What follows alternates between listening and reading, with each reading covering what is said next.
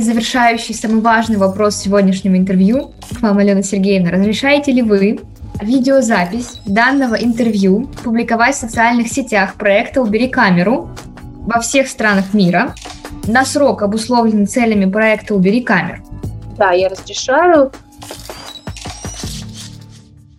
Привет! Вы слушаете третий выпуск подкаста «Убери камеру». Сегодня мы поговорим о правовых аспектах в стрит-фотографии. Постараемся понять, кого и где можно снимать, как фотографу обезопасить себя и стоит ли выкладывать в соцсети фотографии с незнакомцами. Меня зовут Полина, в роли ведущих со мной сегодня Алиса и Виолетта, а наш гость — Алена Сергеевна Денисова, юрист в сфере авторского права и медиаправа. Первый вопрос, который мы хотели бы вам задать, как вы вообще пришли к тому, что вы совмещаете медиа, право, то есть, по сути, это то, что вроде взаимосвязано, но, на мой взгляд, все равно еще в принципе, как и граница дозволенной стрит-фотографии, находится еще в такой некой, может быть, условной разработке. То есть еще, мне кажется, только начинается весь этот процесс, люди начинают этим заниматься более-менее осознанно, обучаться этому. Какой у вас путь, как вы к этому пришли? Я когда училась в школе, я хотела быть журналистом. И потом так случилось, что мне пришлось уйти со школы, пойти учиться в колледж, ну, не доучиться до 11 класса, при этом шла на золотую медаль и все такое. Все это было связано с тем, что журналистики не было а, как бы вот именно после 9 класса как бы, этого колледжа, программы. И мне уже было все равно куда. То есть я просто пришла э, в учебное заведение в своем городе. К нам с вами подошла представитель э, программы юридического вот факультета, говорит, а вы бы не хотели быть юристом? Я говорю, ну, мне все равно, давайте юрист. Вы подошли, то есть, значит, буду юристом. Но когда я начала учиться в бакалавриате, я поняла, что, конечно, слишком, ну, скучно. Я всегда любила писать, mm-hmm. любила да, да, работать с текстами, с в общем, ну, литература, русский язык, это все вот всегда было мое любимое. У меня даже в ВКР, который я защищала в бакалавриате, юридическая, у меня была тема по судебному исполнению, по приставам, по их деятельности. И у меня был а, итоговый фильм. Это было впервые вообще в истории а, университета и факультета, что кто-то вообще а, защищал работу в виде фильма. И а, я тогда поступила в вышку, в магистратуру, потом аспирантура. И в магистратуре уже, то есть я решила, я узнала про новую программу на медиакоме у нас, а, тогда она называлась «Медиапроизводство в креативных индустриях». В общем, а, думаю, ну, попробую, да, магистратура, как раз это шанс э, студенту попробовать себя в чем-то еще. И я думаю, попробую вернуться, да, вот в эту творческую стезю. А, и в итоге я поступила, все хорошо, училась и встретила, собственно, Елену Алексеевну Шерстобоеву, которая очень много лет уже преподавала медиаправо. Поначалу она во мне разглядела, видимо, как вот своего, да, я была учебным ассистентом. То есть я поняла, что это человек, э, которого мне нужно придерживаться в профессиональном плане. Я понимала, что вот учиться на юриста, общей такой юрисдикции, мне сложно будет найти нишу, где вот я себя смогу проявить. А тут вроде как у меня преимущество в том, что я знаю, как э, медиа, да, все эти процессы работают изнутри, продакшн, как он устроен, какие там есть этапы и прочее, да, то есть вот как оно все изнутри. И я поняла вот, что это моя сильная сторона, то есть э, вообще вот эта междисциплинарность, это очень круто. Когда я поняла свою силу в том, что у меня вот именно на стыке. Потому что мне было немножко некомфортно, когда я пришла, у нас там уже все ребята, кто в продюсировании, кто, в общем, уже какой-то опыт работы там в медиа, бэкграунды уже у всех такие. А я как бы просто юрист. Я сначала комплексовала даже немножко, а потом я поняла вообще свою силу. И вот э, потихонечку развивалась, а потом стала работать э, уже в юрагентстве, тоже Елена Шерстобоева. Она сейчас в Гонконге, я уже полностью как бы этим агентством повожу, несмотря на то, что это ее агентство. Вот, э, возглавляю, и все правовые курсы у нас на медиакоме, то есть, условно, она меня как-то вот воспитала, ставила вместо себя. И я безумно влюблена в эту сферу, медиаправо, а, она очень специфична, но это, мне кажется, самая интересная сфера для юриста. Она очень живая, она очень такая подвижная, связана с творчеством, креативом, и это безумно интересно. У меня потрясающие клиенты, у меня просто от звезд шоу-бизнеса до журналистов, да, представителей медиа, там, телеканалы, продюсеры, вот все, кто стартапы даже. И да, это очень интересно. Ну вот мне кажется, когда междисциплинарность, это очень интересно. Я даже смотрю по примеру своей темы, достаточно все равно узкая область, но за счет того, что у меня как бы есть и творческая составляющая, да, там стрит-фотография, ты пытаешься вообще понять, что это такое, всеобъемлющее такое а, определение жанра, направления, но в то же время, когда ты пытаешься понять какие-то права, этику, какие-то нормы, обычаи, это все так перемешивается, не надоедает, потому что ты каждый раз находишь какой-то новый аспект, который очень хочется понять, но иногда бывает сложно, потому что нет источников, иногда бывает сложно, потому что, наоборот, очень много источников, ну, по каким-то определенным аспектам. И я вот начала этой темой интересоваться, получается, в прошлом году, и до сих пор ты каждый раз находишь там нового стрит-фотографа, и уже, например, думаешь над новыми условиями, да, в которых можно или нельзя снимать.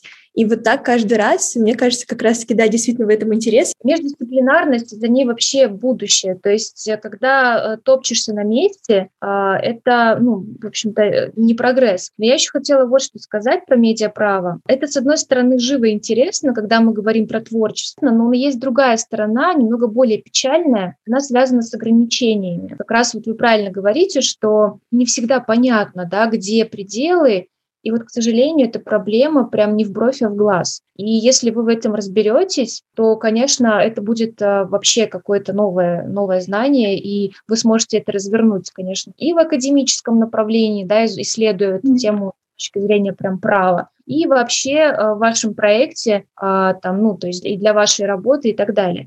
Поэтому очень э, здорово, что вы понимаете глубинную проблему. Мы сейчас будем, я так понимаю, говорить про уже непосредственно все эти ограничения, но вот я для начала хотела сказать, что здесь почему все так непредсказуемо, это проблема правоприменения. У нас в России самая главная проблема это правоприменение. У нас закон вроде бы один, но трактуют по-разному, в силу разных причин. Да. Это могут быть а, от а, ну, особенностей человеческий фактор, да, судьи тоже люди, до, к сожалению, каких-то мотивов, да, то есть а, чуть ли не связанных там с политической, экономической жизнью страны. Да. То есть сейчас, а, к сожалению, какие-то подобные самовыражения, да, они все, особенно в интернете, они все больше сейчас контролируются, ограничиваются, а, и иногда используется очень недобросовестно да, со стороны там, правоприменителя как некий инструмент. Угу. Поэтому мы вот видим вот эти проблемы. Угу. Но вот все-таки, если, например, я решаю заниматься стрит-фотографией, я вот хочу выйти на улицу и снимать людей. Кого у нас в России именно, да, потому что я понимаю, что практика отличается в различных странах. Вот кого и как я могу снимать? Например, если я вот только начинаю, я хочу себя обезопасить, я хочу сразу подготовиться. Кого, как и где можно снимать? Так, ну давайте, очень такой комплексный. Да, еще важный момент, если учитывать, что я не журналист, то есть вот. я просто вот, да, творческий человек, и я захотела выйти для себя поснимать, возможно, что-то выложить в интернет. Ну, просто как поделиться творчеством. Я поняла. А, ну, начнем с самого начала. У каждого человека есть право на изображение, да, мы должны получать согласие для того, чтобы человека фотографировать либо снимать. Это касается и журналистов, и обычных пользователей соцсети, блогеров, кого угодно. Но есть ограни... А, исключение из этого правила. Первое, когда вот такая съемка фото-видео, она ведется а, в общественных публичных интересах. Сюда, как правило, вот если посмотреть практику, как это все применяется, относятся какие-то официальные конференции, там, пресс-конференции политиков, э, партий, да, вот эти все вещи. Но мы понимаем, что это больше актуально для журналистов, потому что все-таки они получают аккредитацию и все такое. А, ну, при этом, если выступает какая-то местная там администрация, и вы как блогер это фотографируете, вы имеете право это делать, фотографировать этих людей, да. Там проблема с тем, что э, вот эти вот все цели у нас в законах, да, то есть все, что можно делать в каких-то целях, они у нас отдельно не оговариваются. И вот это все приводит к каким-то вопросам всегда, да. А, но в целом надо понимать, что вот эти вот а, публичные государственные интересы – это что-то действительно вот э, связано с какими-то месседжами со стороны власти, публичные mm-hmm. вот эти вот и прочее. Дальше у нас есть э, позирование за плату. Ну, мы это понятно, да, то есть человеку платим, он нам позирует, мы фотографируем, все хорошо. А даже если вы уличный фотограф, ну, например, вы там, чтобы себя обезопасить, можно, да, например, как-то предложить там, как-то это сделать хотя бы за условные 200 рублей, да, вы, пожалуйста, здесь встаньте, и, например, на камеру снять, что человек говорит, ну, скажет, я не возражаю против там фото-видеосъемки. Это как выход, например, когда вы понимаете, что вы хотите снять, вот вы видите, что там ребенок несовершеннолетний, да, там с мамой гуляет и в коляске, да, сидит, как-то вот он очень а, ну, в кадр как-то вот он очень вклеивается, да. Можно всегда договориться, но если это несовершеннолетний, да, должны быть э, там разрешения от его законных представителей. И самый интересный момент про публичное место или общественное место. Да? У нас проблема с этим термином тоже в законе. У нас есть административная ответственность. Я сейчас не вспомню номер статьи, но это за распитие алкогольных напитков общественном месте. И там не дается термин понятия общественного места, но там у нас говорится, что это в частности, да, в парках, что-то вот связанное там, да, парки, какие-то полисадники и прочее. А потом у нас есть закон о полиции, в котором тоже есть а, некое понимание вот общественное место в контексте там какого-то регулирования их, и там вытекает, что это место, куда доступ может получить каждый куда может пройти каждый, где нет какого-то особого КПП. Или оно есть, но, например, мы там должны там что-то заплатить на входе, да, чтобы нас запустили. Но при этом, если как бы любой желающий, если он заплатит, он может пройти, да. Вот именно, что любой желающий может туда попасть. Ну, при, даже если соблюдение определенных условий. Вот это общественное место уже вот впервые глобально возникал вопрос, вот как трактовать общественное место. А, это а, кейс ревизора когда, в общем, ну, журналисты, да, вот заходят, опираются на закон о СМИ, в том числе говорят про общественное место, что все эти а, рестораны – это общественное место. Фактически получается, что да, но там получается интересная история, что они не могут заходить на территории, то есть общественное место там, где могут, там в зал, где едят люди, а, там фойе, где там гардероб, туалет еще, да. А вот все, что касается а, зон, где кухня, где а, только для персонала, это уже запретные зоны для посещения. Ну, то есть причем вплоть до фотографий. Я вот слушала про общественное место. Получается, например, галерея или музей, даже если они частные, они являются общественным местом, так как я могу заплатить за вход и пройти, как любой человек, правильно? Да, правильно. Единственное, я сейчас вернусь к общественному месту. Как mm-hmm. раз на примере, э, недавно буквально вот студентка тоже спрашивала, попала в неприятную ситуацию, расскажу прям вот на ее кейсе. А по поводу основного объекта использования у нас в следной практике два таких аспекта есть. Первое – это не должен быть крупный план, а иногда средний. И именно ключевое – это узнаваемость лица. У нас журналисты вот очень любят делать такую, как она, макросъемка или как детальная съемка, когда попадает, например, там, не знаю, руки человека, которые волнуются там или mm-hmm. еще что. В этом случае это крупный план, но тут лицо неузнаваемо, да, то есть, в принципе, здесь предъявить ничего нельзя. А если вот. силуэт, например, будет, то тоже. Ну, то есть портрет, да. например, силуэт. Да, то есть вот это как раз а, про основной объект использования. Mm-hmm. По поводу личного места. У меня тут обратилась тоже вот э, ваша коллега, наша коллега, э, она еще учится, она говорит, что я для своего там проекта говорилась с уборщицей одного из э, фитнес-клубов, чтобы mm-hmm. она дала мне интервью. Я зашла в фойе, мы с ней встали, я э, снимаю интервью, она дала право на использование изображения, все хорошо. Устно проговорила, что она не возражает на камеру. Тут э, подошел охранник, начал предъявлять претензии. Вы не имеете права снимать здесь, это объект частной собственности, как они обычно говорят. Вы не журналист, э, вы не имеете права здесь быть. У нас журналисты действительно имеют право по закону о СМИ посещать организации и все такое, да, в общественных интересах. А потом э, спустился еще и руководитель, он оказался там. В общем, была такая перепалка. И она мне спрашивает, вот что делать?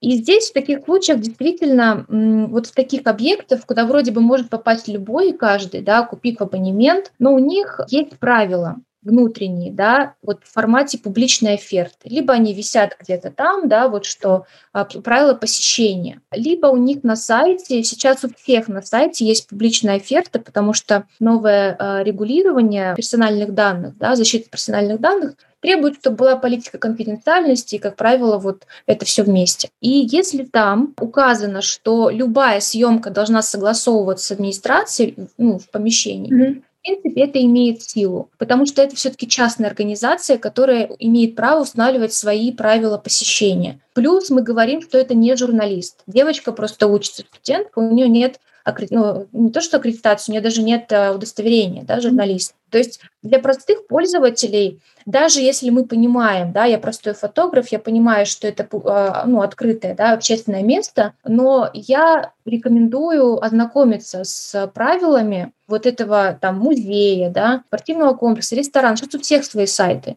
Если как бы ничего такого нет, запрещающего вести съемку, то, в принципе, можно это делать. Почему нет, да? Это про общественное место. Ну, то есть они сами могут еще дополнительно устанавливать какие-то свои внутренние правила.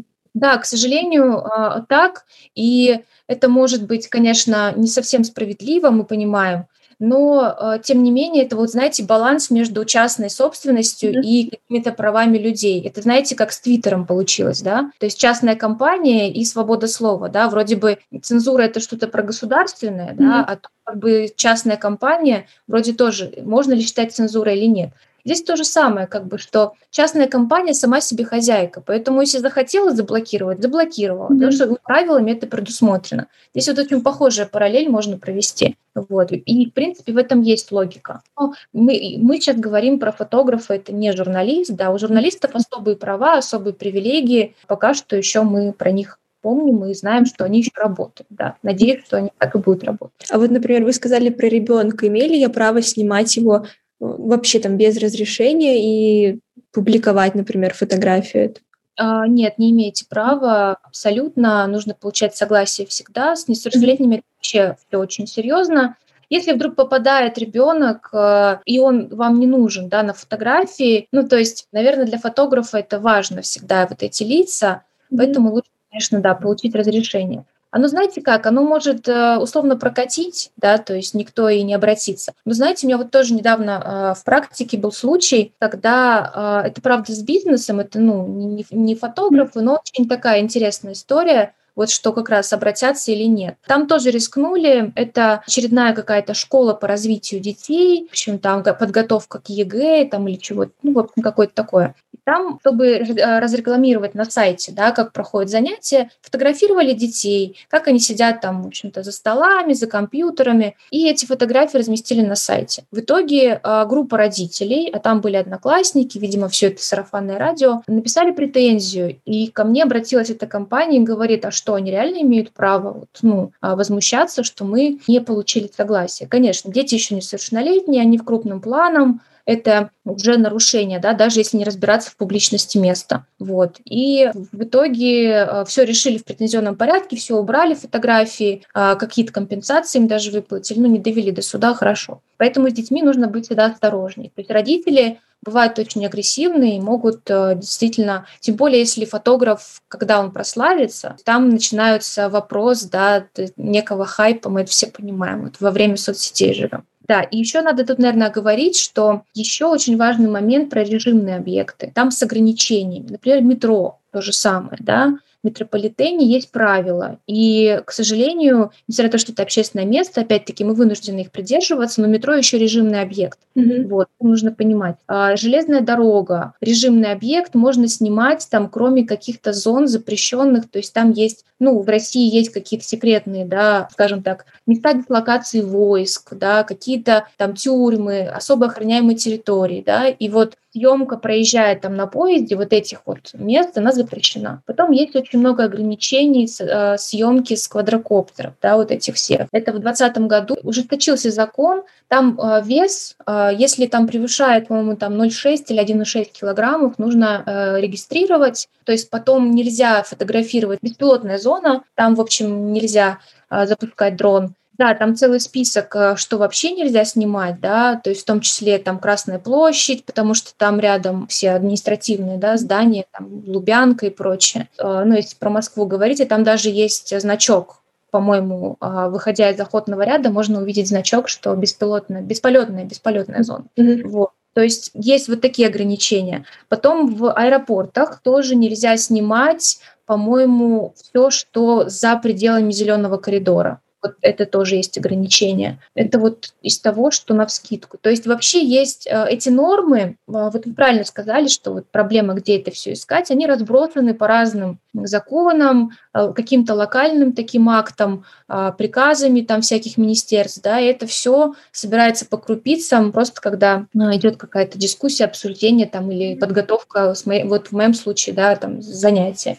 Поэтому вы тоже про это, скорее всего, вот э, про эту проблему э, имели в виду, что сложно найти. Mm-hmm. Это вот надо каждый раз задачиваться вопросом э, и искать в консультанте гарантии, потому что все это дело очень обновляется, и сейчас вообще закон медиаправа, оно очень стало подвижным, очень много изменений, поэтому всегда вот надо проверять на этих э, источниках. А вот эти изменения, они обуславливаются, например, тем, что происходит сейчас в медиасреде? Или скорее это не медиасреда, а желание, наоборот, как-то пресечь, может быть, развитие? Потому что я, когда готовилась, опять же таки, в прошлом году курсовой, я ну, читала Сьюзен Сонтак и ее размышления о фотографии, и она говорит о том, что в 70-х годах получается, прошлого века, что фотографии в какой-то момент становятся грамматикой и этикой нашего зрения. И в целом, мне кажется, можно какую-то аналогию и сейчас провести, не уверена, что это совпадает с тем смыслом, который вкладывала она, но, например, ну, по моим ощущениям, например, мы видим, что, ну, блогеры, например, показывают свою жизнь, снимают тех же детей, вообще, в принципе, все, что вокруг них происходит. Естественно, когда ты за этим постоянно наблюдаешь, у тебя может возникнуть какое-то чувство, что, ну, в целом как-то все вроде открыты стали себя вести, и в целом можно снимать людей, и мне кажется, это даже на каком-то непроизвольном уровне ты можешь просто взять, там, снять кого-то и даже не задумываться о том, что ты можешь нарушить границы, потому что вроде как все стало доступно, все делятся, но мне кажется, ну вот как раз-таки это тоже влияет, то, что мы за этим наблюдаем, и это проецируется на нас, и мы уже немножко иначе относимся к тому, что публикуется, и как раз-таки вот про открытость, и, может быть, поэтому эти вопросы чаще стали как-то возникать. В общем, с одной стороны, мы видим то, что люди становятся становятся более открытыми, они публикуют больше контента, и мы сами можем непроизвольно начать это делать, но, например, не себя публиковать, а других, но в то же время есть, например, другой лагерь, другие люди, которые такие, мы не хотим, чтобы нас снимали, и вот, мне кажется, на взаимодействии между ними как раз и формируются вот эти какие-то новые условия, а вот в плане законодательства на это опираются, или это действительно какие-то просто, ну, не связанные с тем, что сейчас публикуются, а больше, например, с социальным контекстом, с политическим и так далее? Я бы сказала здесь, да, про второе направление mm-hmm. больше, потому что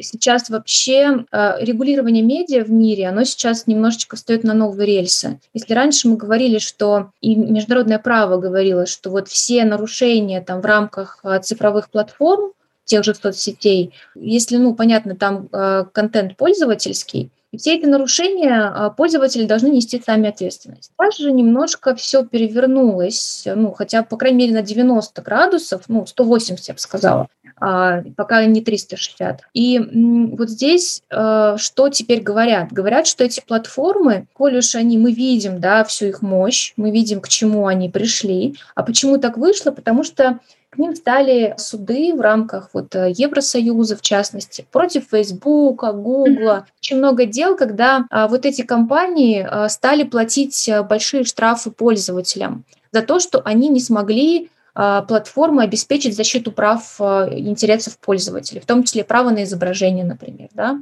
право на приватность, то же самое. Это же все изображение, это вообще часть частной жизни человека, да, и туда относятся и персональные данные, да, то есть и какой-то, ну, внешность, образ, а, в общем, в, в общем, все вот это вот вместе. И вот эти процессы, они породили то, что сейчас международное право говорит, а не, не предусмотреть ли нам не пересмотреть нам систему, чтобы они не были посредниками да, информационными, mm-hmm. чтобы они стали непосредственно ответственными за, за все то, что происходит на платформе. Отсюда мы видим ужесточение правил со стороны самих платформ, то есть они какие-то санкции, там мгновенные блокировки, причем вопрос в балансе. Могут ли эти платформы да, брать на себя какие-то судебные функции, вообще определять, а, можно ли было блокировать какой-то пост или нет, нарушает ли он чьи-то права. Условно, слово «идиот», да, обзывательство «идиот», это же охраняется свободой слова, да, то есть и, в принципе, вопрос, э, можно, нужно ли это удалять. Ну, короче, вот эти вот сложные процессы, вся эта новая этика, да, вот это все порождение все более глобального ухода в интернет, и э, тут началось самое интересное на уровне стран и вот этих всех союзов э, международных организаций, да, Совет Европы, Евросоюз, там Америка отдельно, там, в общем, э, Россия, СНГ, да, вот это все. Некий такой передел мира, И именно сейчас вопрос персональных данных, да, то есть вот почему вообще появился GDPR, да, этот документ такой огромный с, с бешеной ответственностью, чтобы сохранить персональные данные граждан Евросоюза в Евросоюзе, чтобы они не утекали в Америку. То есть сейчас идет такая негласная борьба на международном уровне за вот это вот некое обособление да, цифрового пространства страны от других. И дальше получается, что вот эти вот обособления фактически они невозможны, да, потому что мы говорим, что трансграничное пространство, придумываются технологии обхода, и все это, то есть это все на глобальном уровне. А на уровне России это э, целая стратегия направления вообще в сторону суверенного интернета, да, тоже за, некой закрытости, все эти регулирования вокруг иностранных агентов, да, вокруг вообще ограничений, любого ограничения иностранного участия в делах СМИ, э, в делах э, медиа вообще в целом, да, то есть, ну, какие-то прям есть строгие рамки стали, а, какое-то строгое регулирование. И вот эти процессы, некие запреты, запреты, запреты, они приводят к такой самоцензуре уже. То есть люди начинают уже задаваться вопросом, а может быть, тут мои права нарушены, да, то есть лишний раз там как-то, или на фоне всего этого у людей просыпается, что вот у меня же есть права. В эту цифровую эпоху мы, с одной стороны, действительно стали э, доступны, да, все эти сливы информации, биллинги, да, все можно купить за копейки, все это, любая инфа, цифровые следы, вот это все. И плюс, с одной стороны, да, вот это вот глобальное, мы открыты, такая прозрачность, с другой стороны, это вот бесконечное ужесточение и, в общем, вот эти вот процессы, они похожи на, на то, что вы говорите, но если брать Россию, то тут я бы все-таки говорила про как раз э, ну, причины, то есть вот именно этот курс, который мы взяли mm-hmm. по да, как бы вот такому. И я просто, да, я понимаю, что я немножко начала прям с каких-то, да, слишком широко, но я пытаюсь просто обрисовать картину, что сейчас очень сложные процессы происходят на разных уровнях, поэтому вот в законе то, что мы видим, оно как бы обновляется, и чему стало так много, просто стало их больше, потому что стали вот эти все там дроны, вот эти все, появляются новые технологии, и у нас тут же пытаются их, там, тот же YouTube, да, с которым хотят бороться, то есть пытаются их как-то контролировать. И вот скорее с развитием технологий право, хоть и замедленно, но оно реагирует. Это все влияет в том числе вот на ограничения по фото- и видеосъемке. Я вижу, что вопрос э, у Алисы. У меня он был немножко к предыдущему обсуждению, но если что, мы порежем. В общем, э, я подумала, что в ситуации, когда мы находимся на чьей-то частной территории, часто у них есть частная охрана. И именно охранники подходят к тебе и говорят, что ты не можешь здесь снимать. Но даже, например, представим, э, я вот та наша коллега, которая пошла на съемку в э, спортзал, я посмотрела их э, правила, их как частной компании, у них ничего про это не написано. Я начинаю снимать, ко мне подходит охранник, говорит, что вы тут снимаете? Я говорю, у вас можно? Он говорит, ты нарушаешь спокойствие. И фраза нарушение общественного спокойствия или нарушение порядка, она довольно часто распространена. Я видела ее во многих каких-то правовых актах, в правилах поведения где-либо. Мне интересно, а, есть ли у нее какое-то конкретное определение, что значит нарушать спокойствие, а, могу ли я, фотографируя кого-то, нарушать спокойствие, из-за каких конкретно действий меня могут откуда-то выгнать под этим предлогом? Хороший вопрос, но это говорят люди э, ну, от незнания, то есть это никак не связано с юридическими терминами, это просто они так говорят. Общественный порядок это вообще весь э, кодекс об административных правонарушениях. И уголовный кодекс это чуть пожестче. Да? То есть КОАП это вообще кодекс об, административных правонарушениях, это как раз весь документ про нарушение общественного порядка. То есть это все про ДТП, да, то есть про вот это вот выпил, э, справил нужду в неположенном месте. Вот это все, да. Это есть общественный порядок, но он выражается в конкретных действиях. В таком случае вы правильно говорите, что э, называть это такими общими словами, ну, это не от большого ума, во-первых. То есть э, они должны конкретизировать, по крайней мере, да, то есть что именно вы делали. Там, не знаю, обзывались, э, кидались на них, да. Это уже, кстати, может быть, да, когда вы материтесь в общественном месте, вы, ну, у нас есть за это ответственность, там, штраф. А когда вы, там, не знаю, начинаете там драться, да, это вообще может быть до уголовного кодекса. То есть есть деяния, которые э, можно таковыми считать, да, и за них можно наступить ответственность. Но если вы просто приходите и просите, говорите, что я бы хотела сфотографировать, э, вот есть э, там у меня права на то, чтобы вести съемку, да, то есть это общественное место, я знакома с вашими правилами, не нашла ограничений, поэтому я бы хотела, да, вести съемку. Но здесь надо понимать, что если у нас как бы отказывают, э, ну, такой менталитет, я не знаю что, да, то есть у нас не любят ни журналистов, ни блогеров, никого, да, вот эти организации,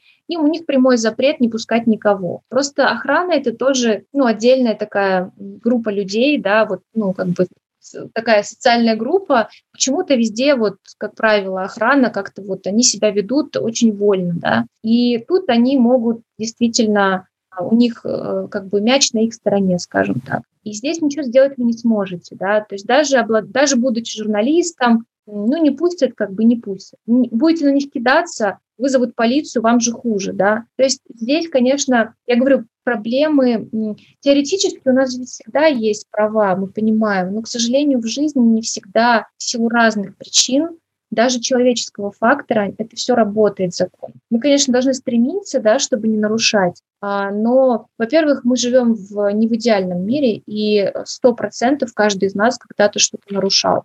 Ну, то есть перебежал на красный свет, уже нарушил, да, по идее. Это все очень как бы повезет, не повезет, да. То есть у нас сейчас такое время и непростое. Люди много чего боятся, а все это как-то вот сжимается, ограничивается, я говорю, самоцензурируется, и, в общем, уже э, лишний раз фотограф бедный будет думать, даже если он там прошел, сделал фотографию, а не, не попаду ли я под какую-нибудь ответственность там за распространение фейка какого-нибудь, не знаю, на стене какая-то запись, а скажут ли, что это фейк, да, или там, не знаю, а написано на стене будет имя политика, который там, в общем-то, на неофициальном уровне запрещен, да, в России, вот, и его там имя не произносится и так далее, да, то есть сейчас, вот я почему и говорю, что почему я так начала с глобального, что это все вроде бы казалось, вот где я, да, где вот эти нормы, где эти международные организации, а оно все вот как бы mm-hmm.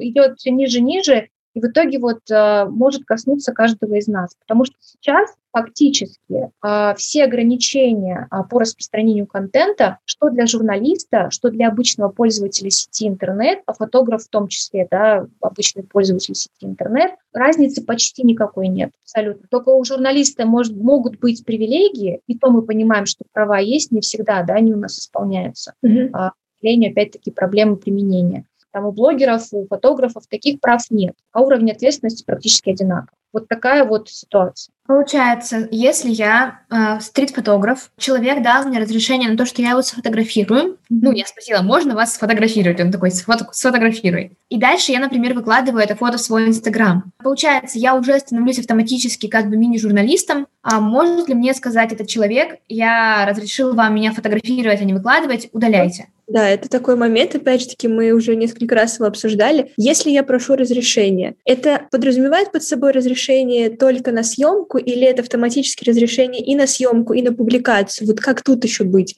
Действительно, разрешение дается только на съемку. Дальше смотрите, как э, лучше всего устроить. Журналисты обычно с собой возят листочек, очень короткий такой А4, э, ну, там раньше, по крайней мере, сейчас я не знаю, как они это решают, может быть, в переписке по почте, потому что с 2018 года, с 2019 года Пленум Верховного Суда разрешил как доказательство прикладывать скриншоты переписки. И что важно, даже если вы просите человека э, наговорить вам на камеру, я не возражаю против фото-видеосъемки, а, важно обозначить вот как раз цели использования. Пусть скажет, что я для такого-то проекта, для размещения да, в, в Инстаграме изображение, разрешаю его обрабатывать, там, перерабатывать, да, как нужно. Разрешение дают там на срок такой-то а, на территории там, всех стран мира, потому что интернет – это бесконечное пространство. Да? То есть вот по сути это как с лицензионным договором очень похоже, да, там очень важно, когда мы получаем лицензию или мы покупаем там подписку где-нибудь на Яндекс Музыка, мы читаем, что мы можем, да, делать. Мы можем там на срок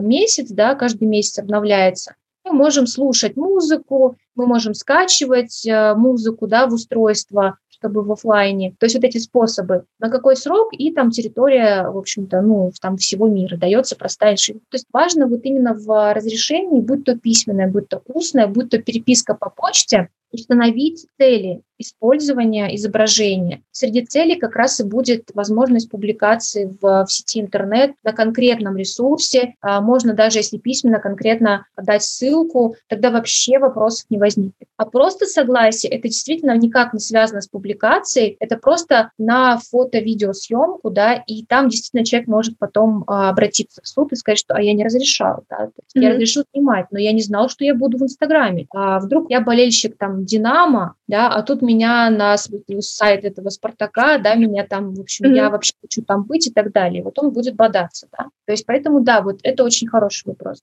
А как со сроком, например, быть? Потому что, ну, условно, кто-то размещает в Инстаграм мою фотографию, и, ну, может быть, этот фотограф уже 10 лет его условно ведет, ну, там, Facebook, например, и продолжает каждый раз выкладывать. То есть как-то нужно указывать, что это безгранично или как тут обходить вот эту ситуацию? Либо писать, что бессрочно, да, дает разрешение бессрочно, mm-hmm. либо писать, что срок разрешения обусловлен целями проекта. Вот и все как бы, ну, либо mm-hmm. проговорить это, либо у нас, смотрите, разрешение на использование изображения, оно у нас может быть в любой форме. И устная форма, это может быть по телефону, да, по телефону как бы а, проговорить, записать на диктофон, это все будет учитываться. Конклюдентно это поставить галочку, да, в интернете. То есть не обязательно письменное, но письменное всегда надежно, что у вас есть хотя бы по почте, да, переписка с человеком. Вот. Либо пусть он наговорит вам прямо на, на камеру, что я такой-то. Вы можете прям как фотограф написать себе текст и каждый раз человеку давать, чтобы он наговорил, просто объясняя тем, что вот э, вы хотите по закону работать, и вот желательно, вот, чтобы он дал разрешение. А если, например, вот он, например, человек дает разрешение, а потом такой, «А я не хочу, чтобы эту работу публиковали. Это как-то обходится или у нас вот остается запись, и мы говорим, что разрешение уже есть, и все, отозвать его невозможно? К сожалению, я сейчас боюсь ошибиться, но насколько я помню, это как в договоре тоже по правам, да, исключительном, отозвать такое разрешение можно. Человек может его отозвать, но по-моему, по ГК он обязан будет возместить все убытки, которые последовали, да, в связи с отказом. А, например, если у вас там какая-то дата релиза срывается, да, то есть вы там а, какие-то расходы, у вас срывается сделка, то есть вы ему, но это все в суде решается, это все mm-hmm. очень как бы геморрой такой. И я на практике не встречала отзыв разрешения, хотя такая возможность есть. Это надо иметь в виду, да. И иногда я думаю, что можно, если это речь про письменную форму, там заложить такое условие, что я осознаю или обязуюсь э, не отзывать переданное мной разрешение да, на фото-видеосъемку и распространение, ну вот как-то себя обезопасить. Ну, это может, в принципе, у нас свобода договора, о чем мы договорились, то есть если подписали, значит, стороны, а, в общем, ну, хотели, чтобы было так. И гражданский кодекс это позволяет. Вот можно такую приписочку сделать, да, что фотограф в своем документе, что я вот э, обязуюсь там, ну, не использовать право на отзыв, да, что я понимаю, что я как бы подписывая данное разрешение, да, данное соглашение, согласие, э, я не э, имею возможности там э, воспользоваться правом на отзыв своего разрешения. По сути, стрит-фотография — это такой жанр, где снимают по-разному. Кто-то снимает э, открыто, а кто-то из-под тяжка. И если, например, я снимаю открыто, договариваюсь с людьми, я как бы тем самым сама могу некоторые условия обозначить и тем самым обезопасить себя. Правильно? Да, конечно, конечно. А, ну, это все у нас даже регулирование права на изображение – это гражданский кодекс. Это 152.1, 152.2 статья там, про частную жизнь, про изображение. Вот там у нас говорит о том, что у нас этот принцип свободы договора, и стороны вольны сами диктовать условия. То есть это не какая-нибудь э, административная там когда у нас есть властный орган публичный, мы должны, то есть у нас есть здесь состязательность сторон, каждый диктует свое, вот, и вы, конечно, можете предлагать свои условия. Просто вот, например, я, у меня до сих пор в голове очень много каких-то заморочек в плане фотографий, и мне кажется, они вот возникли еще как раз, когда я начала этим заниматься, потому что, в принципе, раньше я там могла кого-то снять, неважно, в России или пока я путешествовала, и, ну, как-то не было никаких мыслей.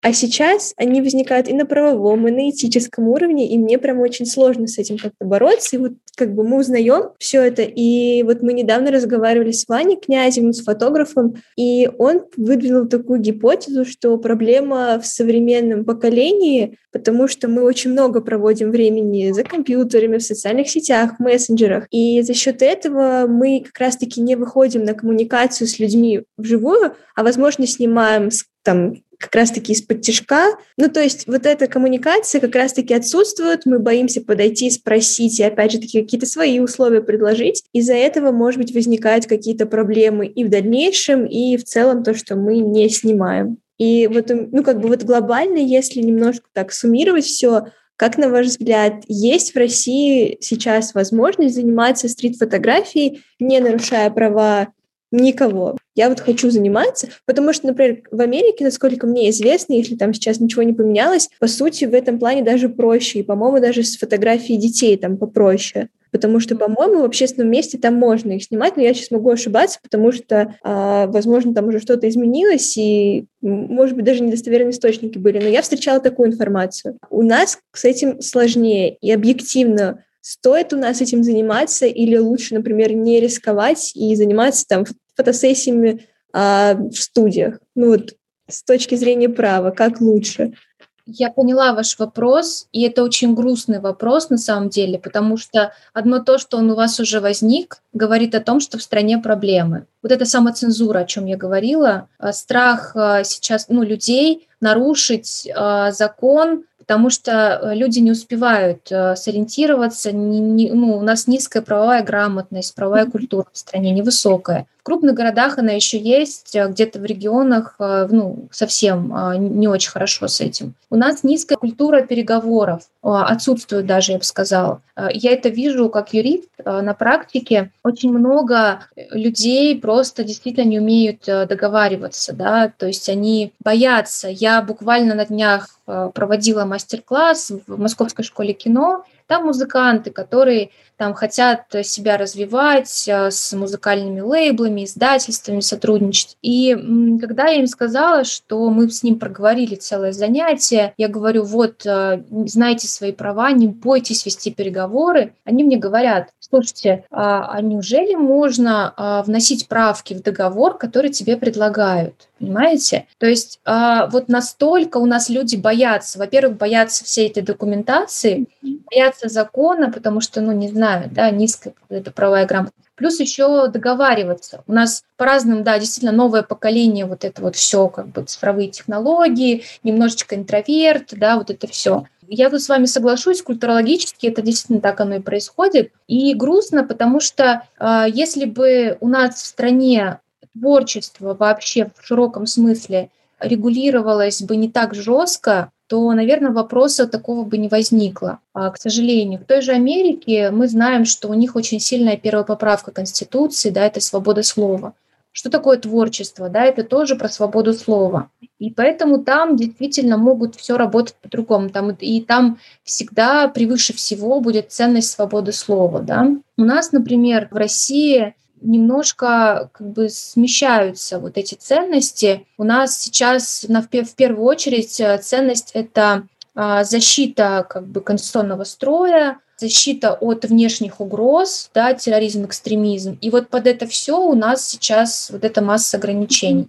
Поэтому действительно я бы вот что рекомендовала этим фотографам, да, во-первых, не бояться, конечно, заниматься, ну, а, иначе, если у нас журналисты вдруг скажут, да, у нас, конечно, очень много проблем с журналистами тоже сейчас, скажут, да ну ее журналистику, да, то есть э, слишком опасно, не буду. Это будет сложный, непростой путь, это будет рискованный путь, да, но если подойти ответственно и хотя бы вот ознакомиться, да, то есть очень много сейчас всяких публикаций. То есть все смешалось, и журналисты, и обычные пользователи сети интернет, у них ограничения очень похожи сейчас, практически идентичны. Поэтому можно смотреть вот эти все материалы, ознакомливаться. Периодически сейчас вообще эпоха онлайн, а еще и Клабхаус, и все вот эти вот эксперты вышли как бы в, mm. в онлайн, и можно сейчас послушать крутых вообще людей, которые в этом разбираются абсолютно бесплатно, то есть как-то себя немножко развить в этой сфере. Плюс, если озадачиться, есть консультант плюс, есть гарант система, да, где можно хотя бы на месяц купить подписку, но зато по запросам, по ключевым, да, право на изображение. И вам там все документы, даже пример согласия, плюс э, какие-то нетипичные кейсы, изучить как бы вот это все, а, весь массив информации и быть просто а, понимать, когда вы глубинно понимаете вот именно как а, регулируется ваша деятельность, то есть как бы именно ну да, организационно, да, то есть в том числе вот и с правовой точки зрения, вам проще все равно будет работать, и смелее будете, да. Ну и, конечно, ни в коем случае не цензурировать себя, потому что творчество — это, ну, пока оно есть, э, человечество будет развиваться. А глобально, вот, например, если человек вообще никогда не затрагивал тему права, вообще не знаком с этим, но он фотограф, и он хочет начать снимать, какие вот ключевые, например, правовые источники он должен для себя в первую очередь изучить, чтобы, ну, знать там, опять-таки, свои права в первую очередь? Угу. И как фотографа, соответственно, и как модели, потому что сейчас мы можем а, в любой момент оказаться и в роли фотографа невольно даже кого-то снять. А, ну, то есть человек может попасть в кадр. И, опять же таки, самим попасть в кадр случайно, например. Ну, во-первых, конечно, ну, все граждане должны хотя бы раз прочитать Конституцию, 29 статья «Право свободы слова», да, то есть знать, что это такое. Дальше, а, четвертая часть Гражданского кодекса это авторское право, все, что с этим связано. Потом Гражданский кодекс, вот эти 152.1, 152.2 статьи, там все ограничения, исключения про в том числе создателей автобиографичных фильмов, да, как это все, у нас там тоже есть интересные кейсы. Это вот из таких основных источников. Потом, ну, если журналист, то закон о СМИ, понятно, да, плюс все посмотреть пользовательские соглашения соцсети, где фотограф распространяет свой контент. Они все однотипные, но прочитать хотя бы раз пользовательское соглашение нужно, чтобы понимать. То есть, что платформа сейчас, ни одна платформа не несет ответственность за нарушение. Вопрос, да, бывает часто, можно ли брать э, фотографии соцсетей, или когда, например, у фотографов э, воруют, очень частая история, воруют фотки, mm-hmm. какие-то а, паблики, группы а, делают их переработку, и у этих а, пабликов больше лайков и просмотров, чем у фотографа. И, кстати, еще есть прикольный ресурс Яндекс.Кью. Mm-hmm. Там эксперты, а, причем почему я рекомендую, там часто бывает про видеосъемку тоже, про фото-видеосъемку вопросы и хорошие ответы, а, в том числе а, иногда я отвечаю на какие-то вопросы, я к тому, что там очень грамотно подходит к выбору экспертов, там лично с каждым связываются и по каким-то по каким-то сарафанным радио, в общем, устанавливают, что человек вот этим занимается и просят быть экспертом, дают официально эту галочку эксперта, и ты можешь давать ответы. То есть э, это борьба с fake news, да, вот с этими лже всякими Дмитриями, да, как в истории России. Можно, да, Яндекс.Кью тоже смотреть а, как источник. Кстати, вот еще забыла сказать, э, федеральный закон об информации, особенно статья 15.1, 15.3, вот это все, где про блокировки, что блокируется, какой контент, там же все про fake news, вот это все, да, то есть вот та, тот базис, который, по идее, должен соблюдать не только фотограф, а любой гражданин. Вообще, кстати, по фотографиям с точки зрения авторского права очень просто можно выиграть. Э, судебная практика положительная, и э, люди, особенно Варламов, кстати, mm-hmm. очень любит судиться за свои фотки. А он же тоже вроде как, э, как бы вот в него урбан, вот эти все стрит-арт, ну, в том числе. И вот он выигрывает вот с точки зрения авторских прав спокойно. То есть здесь фотограф защищен. Действительно, зона риска – это внимательно относиться к людям, которые изображены да, в кадре. Либо, если страшно, единственное, да, какое может быть ограничение, ну хотя это тоже я очень скептически отношусь к любым «но» в творчестве. Например, отказаться от по возможности людей, да, то есть фокусироваться на каких-то других, э, ну, то есть не очень хороший совет, но если уж совсем человек боится, не хочет связываться с этими бумажками, ну, хотя бы вот так. Опять же таки, вот э, говоря про Инстаграм, да, там действительно много очень пабликов, э, например, там, ну, посвященных именно даже отдельно стрит-фотографии, и там, ну, большая аудитория, которая исчисляется миллионами, и когда, ну, опять же таки, я пролистывала их, там публикуется абсолютно разный контент, и детей размещают, и что удивительно, мало негативных комментариев. Ну, то есть я прям пролистывала, смотрела, и в основном все хвалят, как снято, не знаю, композицию. Ну, в общем, мало кто обращает внимание именно на то, что могут быть нарушены какие-то права. Но, опять же таки, например, если я сниму ребенка, получу разрешение и опубликую, тоже вот такой спорный момент, как понять, что действительно я получила это разрешение. Ну, кроме если я там сама не напишу, опять же таки, кто как проверит, если, например, решат там заблокировать эту фотографию, а у меня это разрешение есть. Ну, а здесь механизм как раз этих разборок, то есть mm-hmm. вам обязательно, если поступает на вас жалоба, а, соцсеть организует mm-hmm. разборочку, где вы присылаете ваши аргументы да, в пользу вас, и дальше уже Инстаграм решает, поскольку это его площадка, он решает блокировать или не блокировать. Я начинала, да, даже с того наш разговор, что это все очень точечная история. Вот что авторское право, что право на изображение, это насколько вы везунчик, да, есть как бы фотографы, креаторы, которые там воруют контент чужой откровенно, да, есть те, кто фотографирует людей, вот им ничего за это не прилетает, ну просто вот, ну, как бы бенефициар, да, вот, в общем-то, лицо, которое должно было направить, наоборот, да, эту ответственность, как бы возбудить какой-то там интерес, дело, негодование, а, оно как бы, ну, не узнает об этом, например, да, не видела. Или, например, ну, наоборот, прикольно, да, мы же все люди, кому-то прикольно оказаться лицо, о, я в паблике, круто. Вам действительно, наверное, нужно поговорить, э, или вы уже, да, я так понимаю, разговаривали с э, вот теми, кто в деле, да, вот как они, э, условно, в этом жанре, как они крутятся, вертятся. А я лишь могу говорить вот, ну, с точки зрения вот своего видения, да, но я, в принципе, говорю о том, о том же, да, что все, я вообще всегда говорю, что в жизни самое главное – это уметь договариваться. Если вы умеете договориться, вы, не знаю, а, можете вообще бесплатно получить всякие разрешения, а, просто за красивые глазки, за обаяние, да, за то, что вы, там, не знаю, патриот вашего направления, вашего там искусства, презентуете себя, что вот я такой крутой, невероятно, да, что я такой потрясающий, и попасть в мои работы, стать частью моего творчества, это вообще большой успех. И поэтому вот я вам предлагаю такую возможность, да, вот самопрезентация. Но у нас есть формальности, которые нужно соблюсти, Зато вы себя увидите там у меня на сайте, а, я там на, на фотовыставке, я вожу свои работы там куда-то, не знаю, во Францию, вас французы увидят. То есть, ну, вот какие-то такие вещи, понимаете? Оно все работает, но это человеческие отношения. Вот этого никто не отменял, вот это правда. Ну, то есть глобально табу, например, ну, если мы все-таки возвращаемся к вопросу, кого снимать, а кого нет, mm-hmm. да, мы соблюдаем норму, что это общественное место, опять же таки, учитывая все нюансы, но мы в основном это касается детей несовершеннолетних. Глобально там даже в отношении, не знаю, полицейских такого нету. Ну, если Ой. это не режимный объект, или вот все-таки мы их, например, их не можем снимать.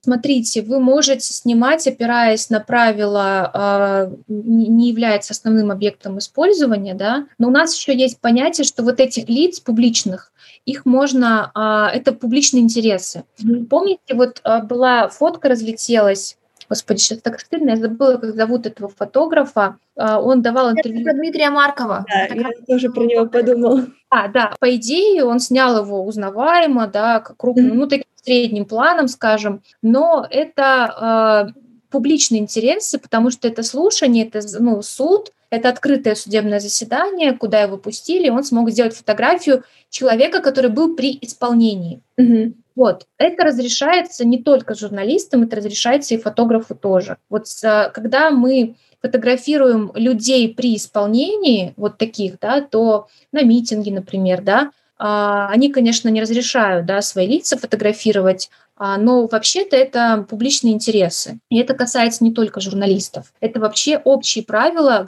установленные гражданским кодексом. Да? Вот эти три исключения, про которых я проговорила. Поэтому это не только про журналистов, это про любых фотографов. И поэтому та фотка вполне себе никто ее не мог оспорить, и плюс он ее еще очень выгодно продал, да, и, в общем, ну, это его как бы а, а, его, его искусство. То есть, например, если я стою где-нибудь в Москве и вижу, как группа полицейских очень красивой форме стоит, не знаю, хоть как, то я могу их сфотографировать и сказать, если ко мне подойдут и скажут, в общем-то, что я делаю, я скажу, извините, в общественных интересах вы при исполнении имею право. Ну, по логике должно действовать так. Ну, при исполнении, как, ну, как вам сказать, по идее, вот если вы имеете в виду тех людей, которые стоят на вечном огне, например, да, то есть или какие-то... Например, в метро есть много полиции, которая стоит и смотрит, положим. А, ну, в метро в целом сложно снимать, наверное, лучше не брать пример. Я бы рекомендовала не рисковать, потому что действительно доказать, что он при исполнении был, это будет сложно. Ну, как бы, может, он просто передвигался в метро, он ехал домой, да? То есть мы не знаем, и они, и они могут так сказать. Поэтому лучше опираться на правила, там, ну, не крупным планом, да, на общем, то есть просто, что в публичном месте, ну, вот он где-то там прошелся, не знаю, ну, ну, вот по возможности вот так. То есть Возможно, фотографу еще я порекомендую как юрист, да, иметь все равно за пазухой какого-то юриста э, на случай сложных каких-то вещей, потому что иногда действительно нужна экспертиза человека, который все-таки разбирается в правовых вещах, и дешевле бывает заплатить там ну, то есть юристу, да, или просто по, дружбе, по, по дружбе э, спросить у, там, у знакомых юристов, да, там, скажи, вот там ничего там, не, ничего страшного. Если совсем себя обезопасить, да, вот я бы вот так, особенно работы, которые там, например, не просто в Инстаграме, да, а куда-то там выставки, mm-hmm. да, то есть такие вещи. Потому что юристы все равно ну, как-то, ну, и в любом случае две головы всегда лучше, чем одна, да, то есть Наверное, еще такую рекомендацию можно дать. Ну, в плане выставок, да, даже когда мы разбирали какие-то ну, международные кейсы, есть э, кейс, который связан с серией «Головы». Фотограф э, Филипп Лорко Ди Корси, и там, насколько я помню, вот как раз-таки был случай с ортодоксальным евреем. Его смутил не сам факт, что его сняли, а то, что эта фотография потом э, выставка была, и там была эта фотография. То есть тут как раз-таки уже тоже момент, э, не сам факт, то, что тебя сняли на улице, а как уже в дальнейшем используют эту фотографию. И мне кажется, это и на этику тоже завязано, то есть многие уже вот, ну, как бы сняли-сняли, а вот что с ней будут делать, это уже другой вопрос. Ой, этика – это вообще очень страшная вещь, на самом деле. Это очень важно.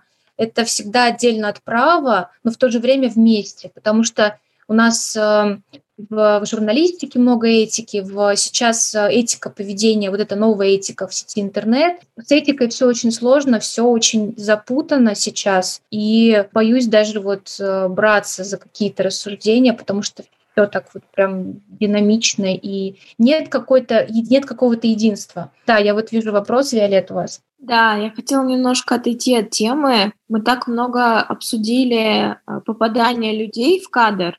А что делать, если, например, как-то очень э, четко в кадр попал какой-то лейбл или там название магазина или там бутылка, на ней там этикетка Кока-Колы или что-то такое такие вещи лучше блюрить или убирать этикетки, или как бы это нормально, ничего в этом страшного нет? Вот для фотографий, если бы вы мне спросили про кино, я бы сказала, что это может быть как продукт placement, да, органично интегрированный, мы все пьем колу, мы все сидим с макбуками и так далее.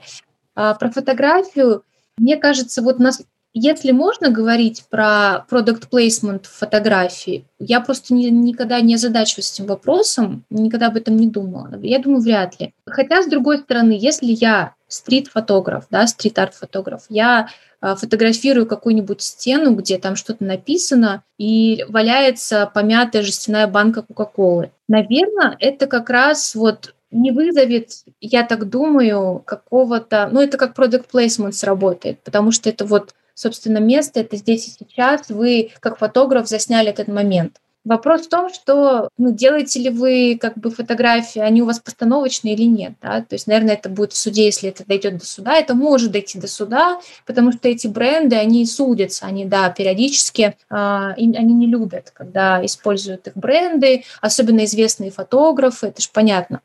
А, ну, что если зарабатывает фотограф там на том, что вот эти э, попадают бренды, то надо делиться, да.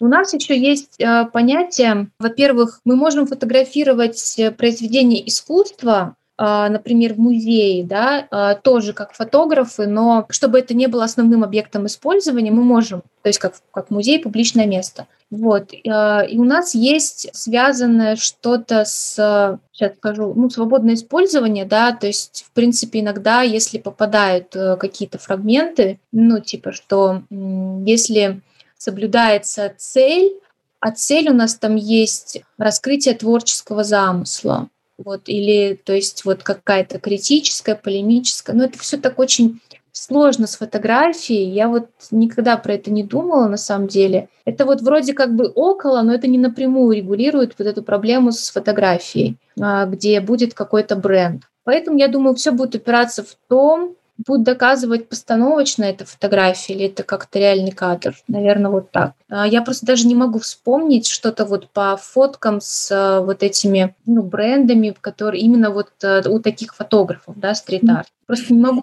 комментировать, надо изучить, посмотреть, но мне кажется, что, наверное, там как-то это работает. И, либо просто в России таких проблем как бы не возникало. Надо посмотреть еще э, американскую практику, что они говорят по этому поводу, было, было бы интересно. Потому что у журналистов есть, вот у журналистов есть такая штука, что если что-то попадает а, на фоне, да, в магазин, название магазина, это все оправдано целью. А вот с фотографом, как творческой единицей, непонятно. Вот, на мой взгляд, а, напрямую регулирования нет. Да, и здесь все остается на усмотрение суда, скорее всего. Поэтому надо посмотреть практику, что там происходит. Но вопрос очень хороший, я прям сейчас подумала, что надо его внедрить вообще, э, изучить и как-то разбирать тоже, потому что это очень то, о чем я не думала на самом деле. Product placement, фотографии, вот это вот я не думала никогда. Поэтому хорошо, что мы это затронули. Завершающий, самый важный вопрос сегодняшнего интервью к вам, Алена Сергеевна. Разрешаете ли вы видеозапись данного интервью публиковать в социальных сетях проекта «Убери камеру» во всех странах мира на срок, обусловленный целями проекта «Убери камеру»? Да, я разрешаю. Это очень круто. Очень нравится такая концовка, нравится ваш э, ход мыслей, но если вы это бы сделали в, в начале, было бы еще лучше. Ну, мы вот как раз узнали в ходе интервью, да, и да, теперь да. применяем все это в жизни. Спасибо, что слушали нас. Ставьте нам звездочки, подписывайтесь на всех удобных платформах и делитесь в комментариях в нашем инстаграме, что вам было бы интересно узнать о фотографии еще. Всем пока!